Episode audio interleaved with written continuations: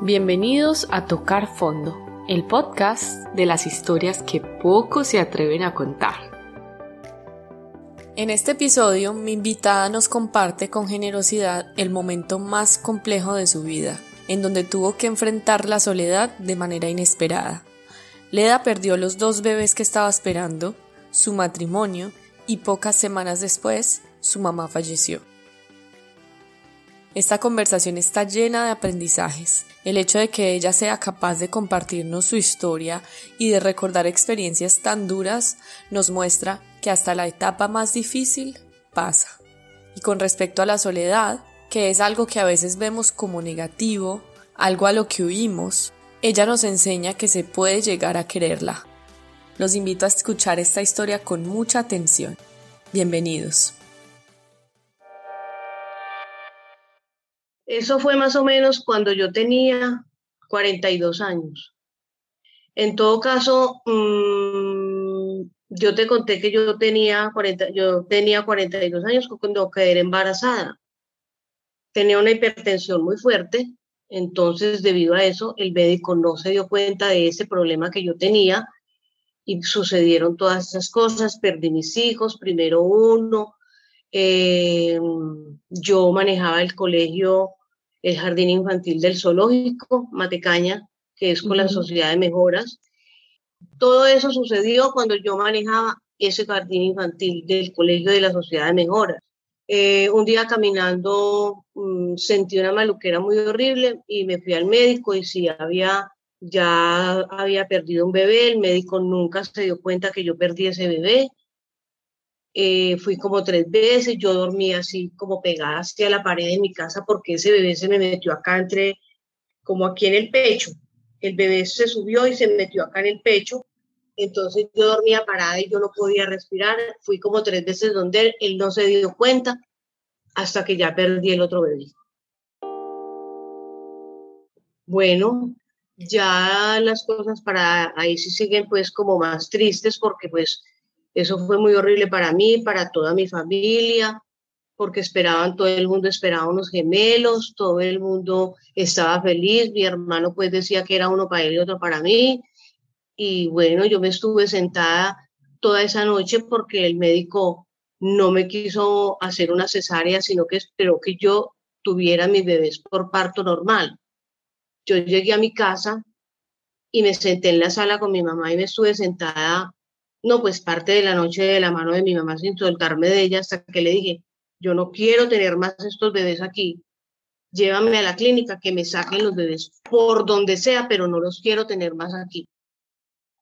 Me llevaron a la clínica, me hicieron cesárea, me sacaron mis bebés y hasta ahí porque yo no supe más, ni supe qué eran, si eran niños, si eran niñas, si nada. Yo nunca supe nada porque no quise que me dijeran. Eh, por ahí a los cinco o seis, hace por ahí diez años, le dije a una prima, porque estábamos en la Eucaristía de Semana Santa, y le dije a una prima, yo quiero saber qué eran mis hijos. Y me dijo, dos niños. Y eso lo supe yo ahí, y bueno, ya, pero yo ya había superado todas esas cosas, ¿cierto? Yo nunca quería hablar de eso, y yo estoy hablando, pues hace mucho tiempo que estoy hablando y me preguntan, y yo digo, sí, pues nadie me lo ha preguntado a fondo como tú. Sí, no, sí, yo sí estuve esperando y estuve embarazada y, y bueno, y sí. Pues me imagino que mm, cuando uno está embarazado como que tiene muchos planes a futuro. Eh, ¿Qué cambió en tu mentalidad en ese momento? Como, ¿Qué tenías en la cabeza cuando ya viste que pues es, esa realidad de, de ser mamá en ese momento no era posible? Ahí fue donde empezó la depresión que me dio ahí empezó esa depresión, eh, pues porque, como te conté, mi marido tenía otras, tenía otras dos hijas en un matrimonio anterior y él se fue para allá, para donde las dos hijas, y yo me quedé aquí con mi mamá y pues, solita, solita con mi mamá, que era la que me acompañaba. Además, nosotros hemos tenido un hogar muy bonito, mi hermano y yo, muy contemplados, con un papá y una mamá maravillosos, con todo aquí en la mano, y entonces, bueno, yo me estuve con mi mamá y se murió mi mamá. Eso, además, eso fue en un diciembre. No me acuerdo de qué año, no sé de qué año. No te puedo decir de qué año. Entonces, mm, bueno, mi mamá se murió, entonces yo me quedé ese diciembre completamente sola. Sola, completamente sola, porque mi hermano se quedó en el apartamento de él con la señora y mi hermano sí que estaba mal, pero pues tenía un apoyo de ella y él, eso nunca lo hemos comentado entre él y yo.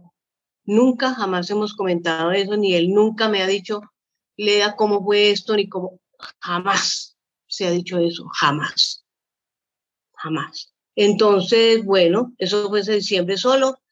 Eh, este señor eh, se fue para donde la mamá Bogotá, y que porque la mamá estaba muy enferma, entonces se fue para allá y yo ya me quedé aquí en el apartamento y ya yo había que desocuparlo. Era de nosotros, pero yo no me podía quedar en ese apartamento sola. Entonces mi hermano dijo, vamos a desocuparlo. Le, yo no lo podía ir, a, yo me fui una vez a desocuparlo con las dos empleadas que teníamos, que era la de mi mamá y la mía, y yo me arrodillé y yo me puse fue a gritar yo lloraba y gritaba y lloraba en un desespero y no, yo no, no, no, yo no podía desocupar una cosa, yo no podía sacar cosas, aunque las cosas de, mi, de mis bebés, mi cuñada ya había desocupado el closet, que había de todo lo que tú quieras, para dos, eso es bastante fuerte. Bueno, yo ya me fui, me tuve que subir para donde mi aparta, para el apartamento de mi hermano y yo viví con ellos ahí año y medio, muy regular, ya con el psiquiatra, ellos desocuparon el apartamento, no sé las cosas para dónde se fueron, no sé en este momento. Eh, entonces ya, yo ya me fui a vivir con ellos y yo ya pues empecé, mis primas tenían aquí una agencia de viajes en Pereira y yo me fui a trabajar con ellas, la mayor sobre todo que es muy amiga y me ayudó mucho. Trabajé con ella mucho tiempo, ella era el pie mío porque yo estaba horrible de mal. Yo lloraba y lloraba y fumaba y fumaba hasta que mi prima, que es psicóloga, que yo ya te conté, ella me dijo, hay que ir al psiquiatra. Hay que ir al psiquiatra porque tú dices que te quieres tirar por el balcón y entonces hay que ir al psiquiatra porque eso todos los días te pones lo mismo. Nunca se me olvida que tenía una sudadera gris con la camiseta rosada y los tenis grises de, de Sprit. Y todos los días me ponía lo mismo todos los días. Yo no encontraba más que por el eso, eso, eso. Y pesaba 42 kilos de la depresión que me dio tan horrible. Ya yo me quedé ahí donde mi hermano y ya el psiquiatra me vio y ya empezó a mandarme unas pasticas para dormir porque yo no dormí, seis meses no dormí ni de día ni de noche, sola. Se murieron mis hijos, se fue mi mamá. Ya, yo quedé como, como parada en la mitad de un parque Mm. Entonces, eso me afectó demasiado y este médico muy querido, Castilla, me ayudó a salir de eso, me empezó a dar unas pastillas para que yo durmiera, él me partía las otras pastillas para que me las tomara y fui saliendo de eso y él en cuatro mesecitos me sacó de eso, me quitó eso tan horrible que yo tenía, yo ya me sentía bien, aunque lloré cinco años, yo lloré cinco años Todavía lloro, pero no por eso, sino que yo lloro por cualquier cosa. Yo no sé si se fue que eso me quedó. pero sí, yo, yo lloro por cualquier cosa. Soy como muy, ¿cómo se dice? Como muy... Mm, sensible. Muy sensible a muchas cosas, muy sensible a muchas cosas. Y tengo un gran problema, o yo no sé si será un problema, yo salgo, por ejemplo, aquí a la calle y al parque y si yo veo a una señora que está maltratando al niño, yo me paro y le digo, mi hermano un día me dijo, te van a dar unos golpes. Entonces a mí todas las cosas con los niños me afectan demasiado, además que esa fue la carrera que yo estudié y tuve un jardín infantil 35 años. Mm. Esa fue la carrera que yo estudié porque los amo, pero bueno, y eso me pasó, y eso precisamente me pasó, me pasó a mí. Mm. En este momento, te lo digo y no es egoísmo, pero en este momento yo soy muy yo cogí, me apegué mucho a Dios. Eso es muy personal también, ¿no? Eh, yo me apegué mucho a Dios y camino mucho de la mano de Él y me siento muy protegida por Él. Y entonces yo empecé a caminar y a caminar y me fui a hacer Emaús y me fui tranquilizando y el sacerdote de allá me ayudó muchísimo. Y bueno, yo logré, yo salí de eso y, ya ahora estoy bien, pero eso nadie me lo, eso, a mí nadie me pregunta nada, ni nadie me cuenta nada, ni me dice nada hasta ahorita. Lea, tú me eh, hablabas de que en ese momento quedaste sola y me contabas antes que te fuiste a vivir en donde tu hermano. Y yo quería que nos hablaras de pronto un poquito de ese sentimiento como de que uno a veces está con personas al lado, digamos, viviendo en la misma casa, pero todavía sintiendo esa soledad por dentro. Sí, claro, claro, porque mi hermano, mi hermano es muy callado. Mi hermano no es el que cuente los cuentos de él, eh, ni él si tiene un problema o lo comparte con alguien. No, mi hermano no cuenta, no comparte nada, nada, nada con nadie, nada.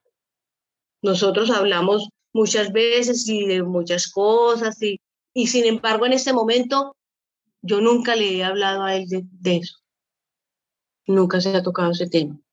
Y ahí es donde me parece tan importante la ayuda profesional que tú obtuviste en ese momento, porque uno a veces en situaciones tan complejas piensa como, pues, y es como lo que es, escucha uno de otras personas, la familia es lo más importante, si está la familia al lado, tienes todo, pero a veces la familia no tiene las herramientas, conocimiento, la disposición para sea para acompañarte de la manera que lo necesitas. Sí, sí. ¿Cómo fue que tú aceptaste ir al psiquiatra? Porque uno a veces uno puede escuchar eso y como que le puede dar miedo. Porque Catalina, mi prima, es psicóloga y es muy amiga de Castilla. Entonces ella me veía todos los días con la misma sudadera, fumando y llorando y llorando hasta que ella un día me dijo, tenemos que ir al psiquiatra, negra, tenemos que ir al psiquiatra porque tú estás muy mal, tú quieres ir al psiquiatra. Y yo le dije, sí, yo sí quiero ir al psiquiatra. Entonces ya me fui con ella y con Yolanda, mi prima, que era la que tenía la agencia de viajes, que a pesar de ella, porque yo salía y me iba a trabajar, ella me llevó a trabajar con ella para que yo me entretuviera. Entonces yo salía y entonces ella me decía, Ledita, ¿para dónde va? Y yo le decía, a tirarme del viaducto. Entonces ella me decía, pero póngase un abrigo para que no le dé frío. Nunca se me olvida eso. Entonces ahí mismo mandaba a dos personas de la oficina y tranquilamente me, volvían, me devolvían. Donde mi hermano sí yo me asomaba al, al balcón, a la ventana y yo decía, qué bueno tirarme de aquí, pero no me tiraba, me devolvía. ¿Qué crees que te detenía? No sé. No sé, de pronto que tenía, que yo podía tener o tengo un hermano que me quiere mucho y, y, que yo no lo podía dejar a él, ¿cierto? Y hacer semejante brutalidad, porque eso queda, eso marca muy feo. Pensaba eso, entonces yo volvía y me entraba. Entonces ya me vine con el psiquiatra y me, hizo un test y me dijo, Lea, tú estás de clínica de reposo, tienes, el, tienes la depresión en lo más profundo del mundo entero. Entonces Catalina le dijo, no, doctor, pero no la vamos a llevar a una clínica. Dígame qué hay que hacer. Y mi prima también le dijo, nosotros nos ponemos al pie. Y entonces sí, él me empezó a partir las pasticas y me las daba y tómate esto. Y yo ya empecé a dormir y a dormir y a tranquilizarme. Y ya un día le dije a mi cuñada, ahí hay un espacio que no, no logro saber qué es. Ay, no sé. Un, un, espacio muy grande. Yo, ya, yo creo que yo ya me iba a pensionar. Bueno, de verdad que no, no logro cuadrar ese tiempo de ahí. Nunca lo he podido entender qué pasó ahí, como en ese espacio. Me acuerdo que cuando yo, yo sí estaba en el zoológico trabajando, mire que es que tengo ahí un enredo, ¿cierto? Un enredo de tiempo, porque yo ya estaba en el zoológico trabajando cuando yo vine y le dije a mi hermano y a mi cuñada, bueno, yo quiero una casa donde vivir sola, quiero mi vida, quiero mi espacio, yo ya me siento bien, soy capaz de vivir sola.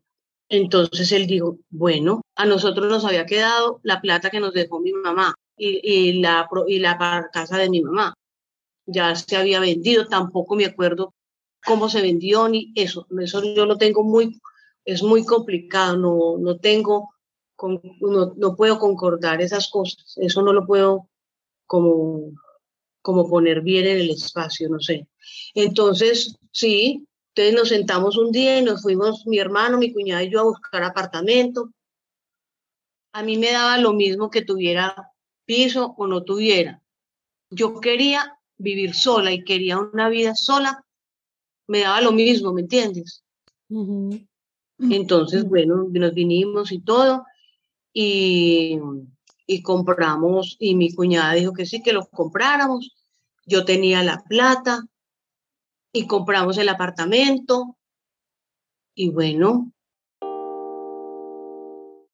y yo empecé a vivir aquí, medio fuerte, porque otra vez sola, ¿no?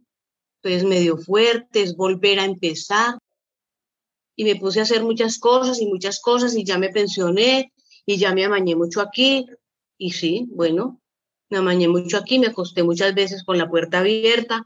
El portero subía, doña Lea, la puerta está abierta, bueno, me la cerraban, dejó las llaves pegadas de la puerta, bueno, otra vez, y ya, y hace 18 años que vivo aquí. Lea, me parece súper valioso que nos compartas como todo ese proceso de cuando pues definitivamente no podías estar sola porque estabas en una depresión muy fuerte, que nos compartas abiertamente los pensamientos que se pasaban por tu cabeza, porque creo que de eso no, pues no se habla mucho, no, no con tanta apertura como tú lo estás diciendo acá, y yo creo que a más de uno se nos ha pasado por alguna, algún momento por la cabeza lo que tú nos decías, tirarse por la ventana o algo así. Entonces me parece muy valioso que lo compartas y también el valor que tuviste para, después de esa depresión tan fuerte, decir, quiero vivir sola. ¿Qué te hizo pensar que estabas preparada para estar sola y que deseabas eso? Que yo tenía que, yo no podía seguir dependiendo de mi hermano, de mi hermano y que yo tenía que hacer mi vida así fuera sola, tenía que salir sola. Y en este momento me siento feliz de que yo pueda estar viviendo sola y que vivo mi vida sola y que me manejo sola. Tengo un hermano maravilloso que vive pendiente de mí.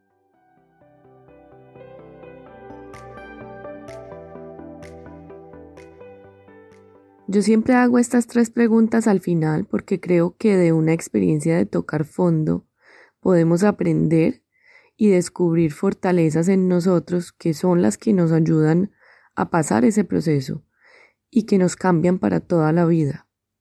Cuéntanos qué es una lección que aprendiste. La lección es que no me, no me gusta, mm, me quiero alejar de la persona que, que está haciéndome daño o que, está, que están haciéndome daño porque ahora me estaba pasando me estaba pasando con, las, con mis primas, siempre muy unidas, yo no te conté eso, siempre muy unidas y hace unos años, eh, pues no sé, no sé si es que yo les dije algo o si yo alguna cosa, porque yo hablo a veces como sin pensar y digo, esto es así, yo voy diciendo las cosas tranquilamente, entonces no sé, pero entonces ellas se fueron alejando y apartándome, ¿cierto? Entonces, bueno, y de pronto yo mm, me invitan a, me invitaban a la, a la, a las novenas de Navidad y yo iba a las casas y a los cumpleaños y yo iba y ellas muy, pero por ejemplo resultaba una salida con todos, incluyendo con mi hermano y a mí no me invitaban. Y un día yo estaba en el balcón y pasó una de ellas en el carro y ni siquiera me miró ni me volteó a ver. Entonces yo he pensado que uno tiene Mm, el derecho a saber las cosas, por qué pasa, por qué, me, está, por me hacen esto, ¿cierto? Pero no, ellas no dicen nada, simplemente yo dije, no más, no más porque yo no quiero seguir sintiéndome mal, ni tengo por qué dejarme ofender. Si no quieren estar conmigo, que no estén, pero no las quiero más. Y me salí del chat y ya, ni más. Entonces la lección es que mm, eres muy mm, muy protectora contigo y con lo que te hace mal, lo, lo alejas, le pones límites. ¿Qué es un poder que adquiriste y que ahora llevas contigo? A mí me gusta mucho estar sola.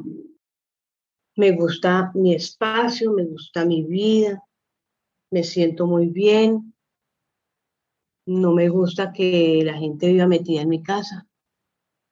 ¿No? Yo sí voy a la casa de mi amiga y, por ejemplo, Consuelito, ¿tú quieres entrar? Ella entra, pero yo no sigo viniendo aquí a la casa de ella. Eh, no. Entonces, eso como que es lo que yo aprendí. Mm. a mí me gusta que yo, que yo tenga que hacer lo que me, que me digan que usted tiene que hacer eso. No, porque yo no quiero. Lo, veo, lo veo muy bonito como, como nos lo dices, porque pues la vida es muy dura y, y esto que nos estás contando, pues solo tú sabes lo duro que fue, pero es muy bonita al mismo tiempo y como haber pasado de un momento en el que te sentiste tan sola y tan mal por estar sola a un momento en el que te sientes tan bien estando sola y que de hecho proteges tu soledad quieres, te sientes bien estando contigo misma. Y que es algo que estaba dentro de ti y que se despertó. Así yo siempre he adorado a los niños y los defiendo. Y si tengo que hacer algo por, por un niño, lo hago y como sea. Sin embargo, mi hermano no tiene hijos tampoco. Nosotros no tenemos niños en la familia. Es pues él y yo no tenemos niños, mi mamá no fue abuelita. Bueno, entonces mm, todos los días yo le doy, me quedo eso. La niña, por ejemplo, que vive en León, ella me dice, yo no voy a tener hijos, le dije, yo no quiero hijos. Y le dije, sí, mi amor, me parece muy bien que no tengas hijos, eso es cosa tuya, porque pues me parece como muy bien. Cierto, es una cosa, se me volteó, que me parecen divinos y todo, pero no, pero me da mucho pesar traerlos a este mundo a pasar trabajo. Y todos los días le doy gracias a Dios porque no me los dio. Eso es una cosa que te la digo de todo corazón. Yo le digo, Señor, tú eres un tenaz que no me diste mis hijos. Primero, porque yo creo que yo no había sido una buena mamá. Los había criado completamente en una cosa así, con un amor y con una cosa que no habían servido para nada. Y yo no era capaz de, no soy capaz de decirle a un niño, eso no lo coja. Ah, ah. Yo sí, yo en este momento y hace muchos, hace mucho tiempo, no te digo que ahí mismo de que pasó eso, pero hace mucho tiempo que le doy gracias a Dios de que no me los dio. Ellos allá están bien, donde están. Me impresiona mucho tu honestidad y, y que lo digas así, que lo tengas tan claro, porque lo que dices, cambiaste la, torta de, lo que te ocurrió y llegaste a un punto en el que lo has, lo has superado y sanado tanto que lograste entender que no era para ti. Que no eh, era para mí, sí.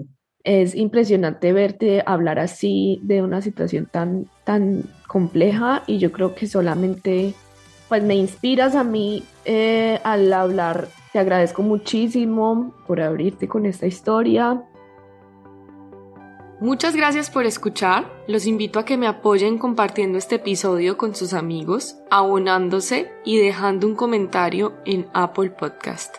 Nos vemos en dos semanas.